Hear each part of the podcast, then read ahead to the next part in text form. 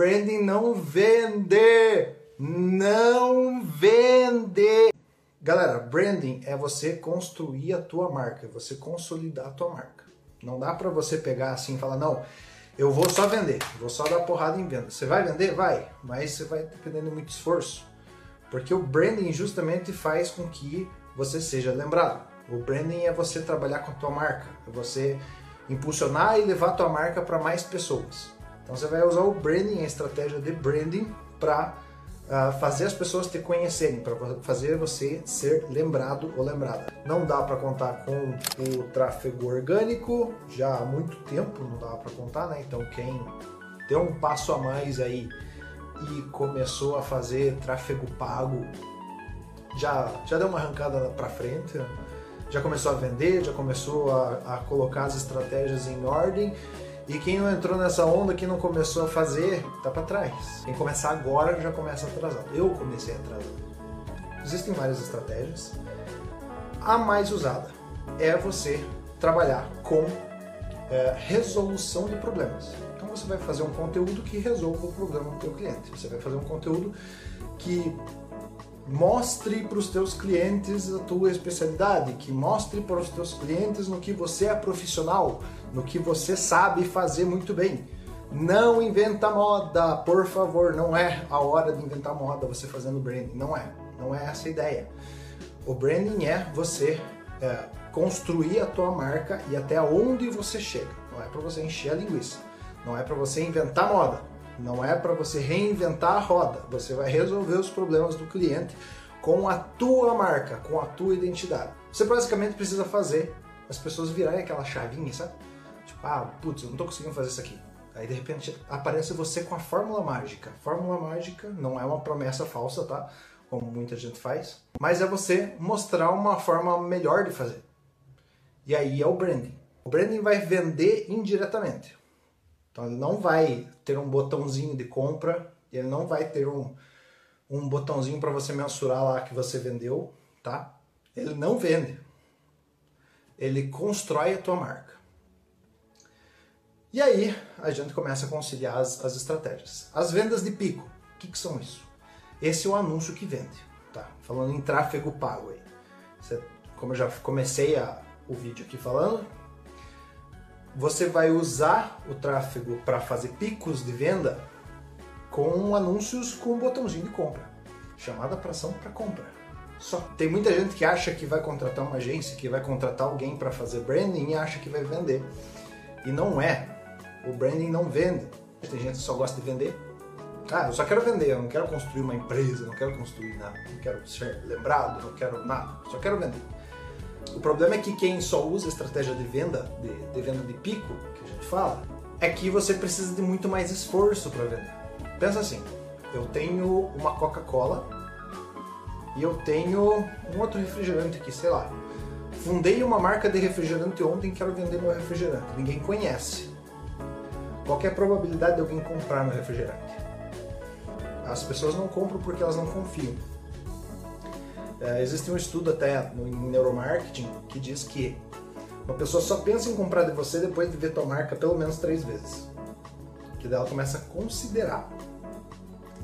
Depois, é, a partir de seis vezes, a pessoa já tem confiança em você. Então são seis vezes, é muito contato. Se a gente pensa, por exemplo, ah, quantas mídias tem? Hoje tem rádio, tem televisão, tem internet, tem redes sociais, tem Google, tem várias, vários pontos que você pode atingir o cliente. E sim, você precisa aprender, aparecer em todos. Tá? Então, inclusive, a gente fala hoje muito de usar Spotify. Usar Spotify. Spotify. Tem gente pesquisando conteúdo no Spotify. Muito mais do que no Google, quase. Mais do que no Google. Vendas de pico, que eu estava falando. Então você vai fazer basicamente um anúncio com um botão de compra, com uma chamada para ação. A chamada para ação é reserve agora, compre aqui, faça download, é literalmente fazer um ponto de contato mais rápido com o teu cliente.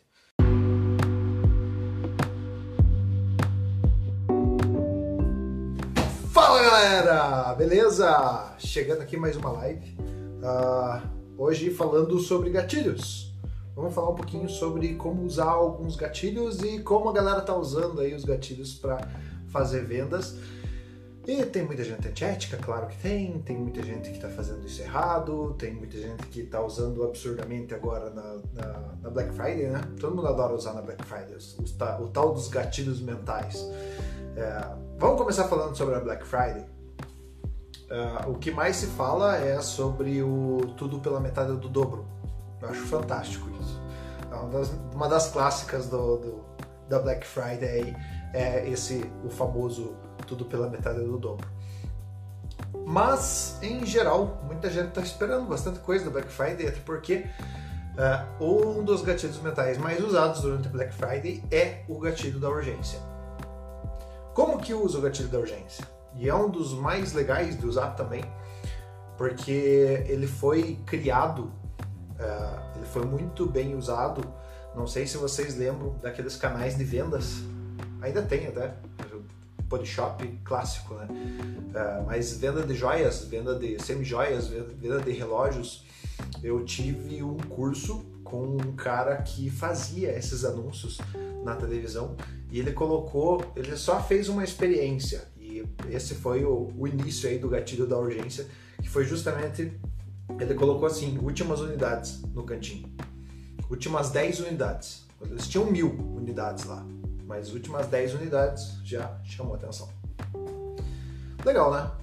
Então, assim, muito fácil, aí ativou dois gatilhos, ativou urgência e escassez. O resultado disso foi um absurdo de vendas. O telefone não parava de tocar. Claro, eu não tenho como provar que isso aconteceu porque foi história, né? Uh, o cara me contou a história. Ele falou o que ele fez e o resultado que deu. Mas pensando uh, do lado ético da história, ele disse que tinha 10, mas não tinha 10, tinha um milhão, sei lá, mil unidades. E o telefone não parava de tocar com a possibilidade de que tinha 10. Uh, ah, se você pegar essa ideia, se você pegar esse conceito e aplicar no teu negócio, ele funciona? Sim. Só que uh, o cliente descobre. Hoje está muito fácil de você conversar com as pessoas. Hoje está muito fácil de você descobrir quem mais comprou. Uh, vamos pensar numa live aí. Tem uma galera que está fazendo vendas por live. Está muito legal isso. É uma, uma ferramenta fantástica para fazer vendas às lives. Uh, mas significa que se você contar qualquer mentira aqui, a pessoa pode voltar na live e ver quem que estava assistindo porque normalmente as pessoas comentam, as pessoas curtem, a galera compartilha live e tudo mais, e ela fala, ah, eu comprei lá naquela live, eu, putz, eu também comprei, pronto. Aí se você diz que era uma peça exclusiva, gatilho de exclusividade, se você diz que é uma peça que você só tem duas peças, 10 peças, 20 peças, sei lá, você perdeu um cliente, porque você mentiu. Então vai muito da ética, tá? Putz, eu tô com pouca bateria. É um daqueles dias que precisa ser uma live bem batida. É, mas precisa, você precisa ter ética em mente, justamente porque uh, se você não tiver, você vai queimar o teu negócio. E assim, uh, falei sobre o gatilho de, de escassez, falei sobre o gatilho de urgência. Vamos falar sobre o gatilho do medo. Cara, esse é demais. O gatilho do medo é fantástico e é super usado. Você já deve ter comprado algum curso por causa do gatilho do medo e por causa do mesmo gatilho você não reclamou que o curso não deu resultado. Vou, vou ensinar vocês a ativar o gatilho do medo aqui agora. Você vai pegar e vai fazer o seguinte: você tem um curso, certo? Você tem um curso, você tem um produto muito bom. Você vai assumir primeiro um compromisso. Você vai falar: olha, galera, Vou usar o meu exemplo. Galera, eu tenho um curso e eu me comprometo a entregar 100% do conteúdo para vocês. E nesse conteúdo você vai aprender a usar o teu celular, aplicativos gratuitos, 100% gratuitos, 100% aplicativos gratuitos, para você começar a gerar vendas usando só o teu celular e alguns aplicativos gratuitos. E muita ação, muita prática, claro. Você precisa assumir esse compromisso comigo e colocar tudo em ação, tá? Beleza. Firmou um compromisso, tá? Firmado o compromisso. Aí, o segundo passo, você vai gerar o medo. Aí você fala assim, galera, esse curso já foi aplicado com mais de, sei lá, 100 pessoas. Essas 100 pessoas tiveram um resultado X. E eu tô garantindo para você que você só não vai ter esse mesmo resultado se você não fizer isso, isso, isso. Pronto. Aí, né? Gatilho do medo na veia já implantado, a pessoa já sabe que se não der certo a cagada foi dela, então ela não vai reclamar e não vai pedir dinheiro de volta, mesmo que ela não faça o curso, mesmo que o curso não dê certo. Gatilho do medo implantado, se for bem colocado na copy, se for bem colocado no, no script do vídeo, a pessoa não vai reclamar, a pessoa não vai falar nada. Ético. Depende, se teu curso foi bom mesmo, foi super ético, foi super franco. Agora, se teu curso foi uma merda, como a maioria que tem por aí, não. Uh, essa galera dura, dura, porque pensa assim, a internet atinge o mundo. Então, antes de uma pessoa ficar muito queimada, antes de alguém começar a reclamar, vai tempo. Ah, antes de alguém começar a falar, não, o curso é horrível, não, o produto é horrível, não, o produto é muito ruim. Na internet isso leva muito tempo. Então daí vai, vai, vai. Aí o, um dos principais é, exemplos está o coach. Né? O coach, se você pega no histórico, tá? pega lá o comecinho da história, que começou a queimar aqui em 2016, 2017, foi um cara que vendeu um, um treinamento de coach, onde você se tornaria um coach e conseguiria faturar 20 mil reais por mês atendendo o processo de coach e o curso funciona em duas semanas, você pega o teu certificado e já pode atuar como coach. E aí, no meio de tudo isso, ele pegou e lançou uma pós-graduação, onde ele pegou mais uma grana da galera e vazou. Ele fez uma copy bem feitinha e ele conseguiu fazer a venda. Tem que a culpa dos dois lados, é antiético dele, mas a culpa é da ignorância do ser que não estudou, que não pesquisou, porque o gatilho do medo só funciona por falta de informação, por falta de pesquisa, meu povo. Então você só cai em gatilhos mentais? Mentira, tá? Alguns, alguns caras são muito bons que mesmo que você estude, que você conheça todos, você cai. Mas gatilhos mentais só cai neles se você não tiver conhecimento ou se você for preguiçoso. Aí a gente entra no próximo gatilho, que é o gatilho da preguiça. O gatilho da preguiça é fantástico. É, é, como é que eu vou dizer?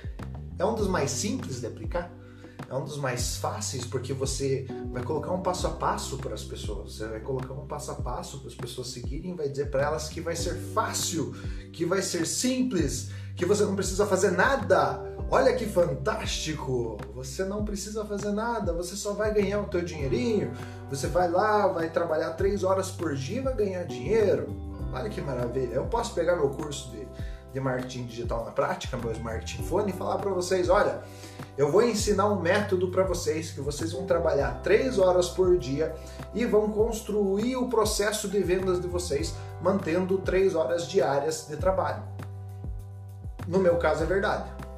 Eu tenho o curso e comprovadamente eu já fiz isso, eu já apliquei esse método e em três horas por dia de trabalho você consegue fazer uma receita legal. Não consegue ganhar milhões, mas consegue uma receita bacana. Gatilho da preguiça se fun funciona assim. Você vai pegar, você vai montar um método, você precisa ter um método, tá? Você precisa ter pelo menos a estrutura para você poder explicar para a pessoa precisa ter todo, todo o mapa, digamos assim. Porque o gatilho da preguiça funciona pela facilidade. A mente humana procura sempre poupar energia, tá? Ela é, ela gosta e ela é preguiçosa. Ela gosta de repouso. Ela não gosta de processamento, ela não gosta de processar nada novo, por isso que é difícil de você aprender alguma coisa nova rápido. Porque o cérebro gosta de ficar encostadinho num cantinho, preguiçoso, bem de boa tudo mais. Então, por sinal, recomendei esse livro e é nesse livro que você vai ver isso que eu acabei de falar, tá? Neuromarketing, opa, neuromarketing. Recomendei esse livro no, no post aí, já tem uma galera que tá lendo. mas é nele que você vai entender como que o cérebro funciona e é por isso que o gatilho da preguiça funciona bem, tá?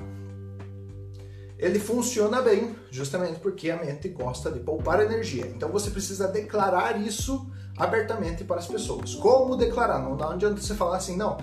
É, é só você ficar de boa e fazer isso, isso, isso e pronto. Não, isso não funciona para tirar o gatilho da preguiça. Você precisa ser mais prático. Você precisa ser mais claro, mais pontual e mais incisivo. O que, que significa? Que você precisa pegar, construir uma mapinha, construir todo o teu método, todo o teu processo. Legal, tudo pronto. Agora você vai comunicar isso. Como que você comunica isso numa copy, num roteiro de vídeo, num pitch de vendas? Você vai falar abertamente para o público o seguinte: Pessoal, eu desenvolvi um método prático, 100% funcional que vai te dar uma receita de X a X, aí eu já estou acionando um gatilho de compromisso, fazendo o seguinte passo a passo, onde eu vou te acompanhar em cada uma das etapas. Vou te mostrar de forma fácil, simples e prática como fazer vendas usando somente um celular e alguns aplicativos gratuitos. Pronto, esse é o gatilho da preguiça. Tem gente que usa de forma antiética? Sim, um monte de gente.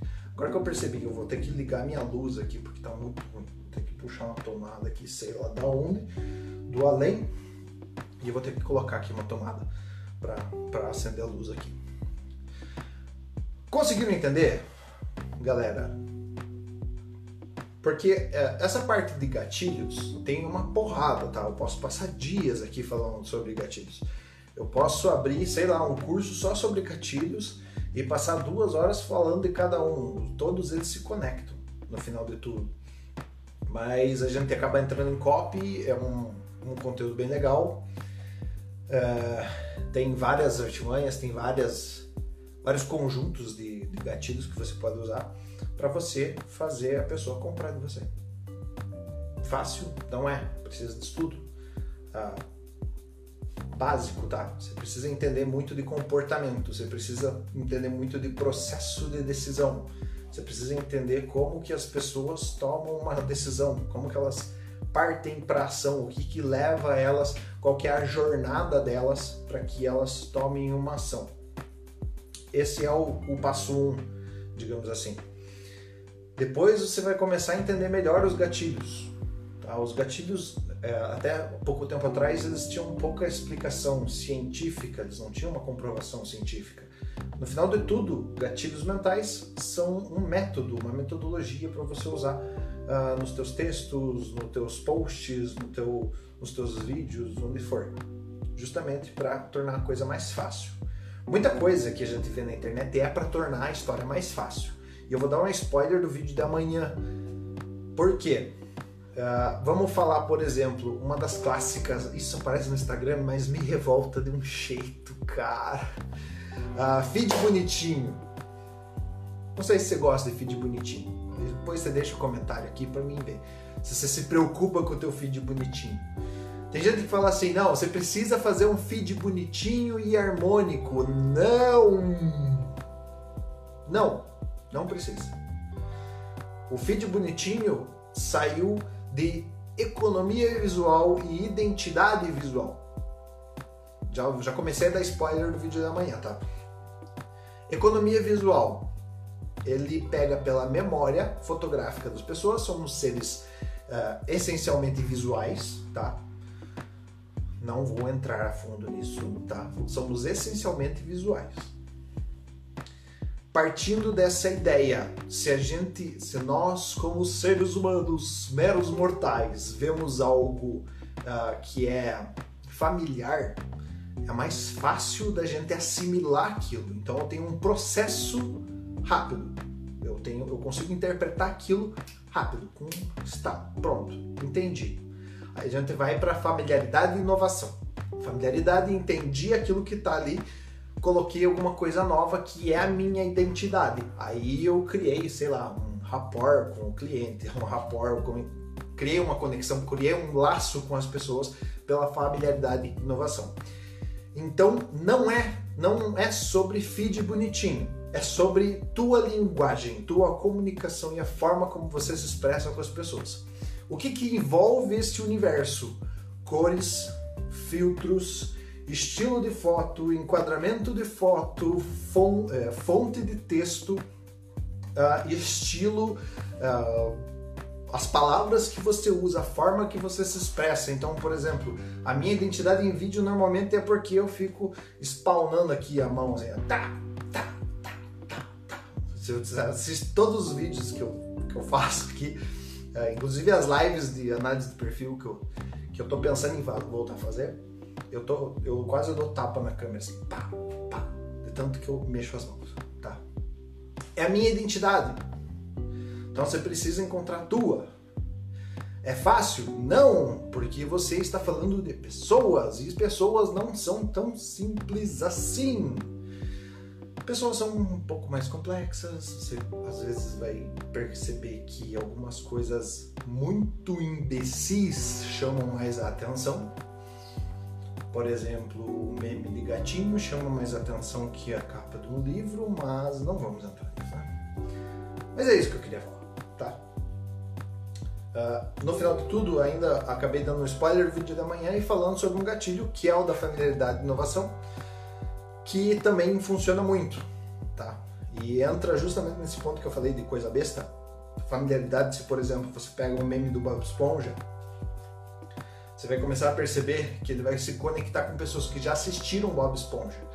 E a inovação vai entrar em como você usa o Bob Esponja. Um exemplo só, tá? Mas uh, vou deixar esse papo para a live de amanhã. A gente conversa amanhã, numa próxima live, falando sobre as. Como é que eu posso fazer? Bom, vou deixar aberto aqui. Eu vou, amanhã eu passo o nome da live, o que, sobre o que eu vou tratar. Agora eu vou ficando por aqui e a gente se vê no vídeo da manhã.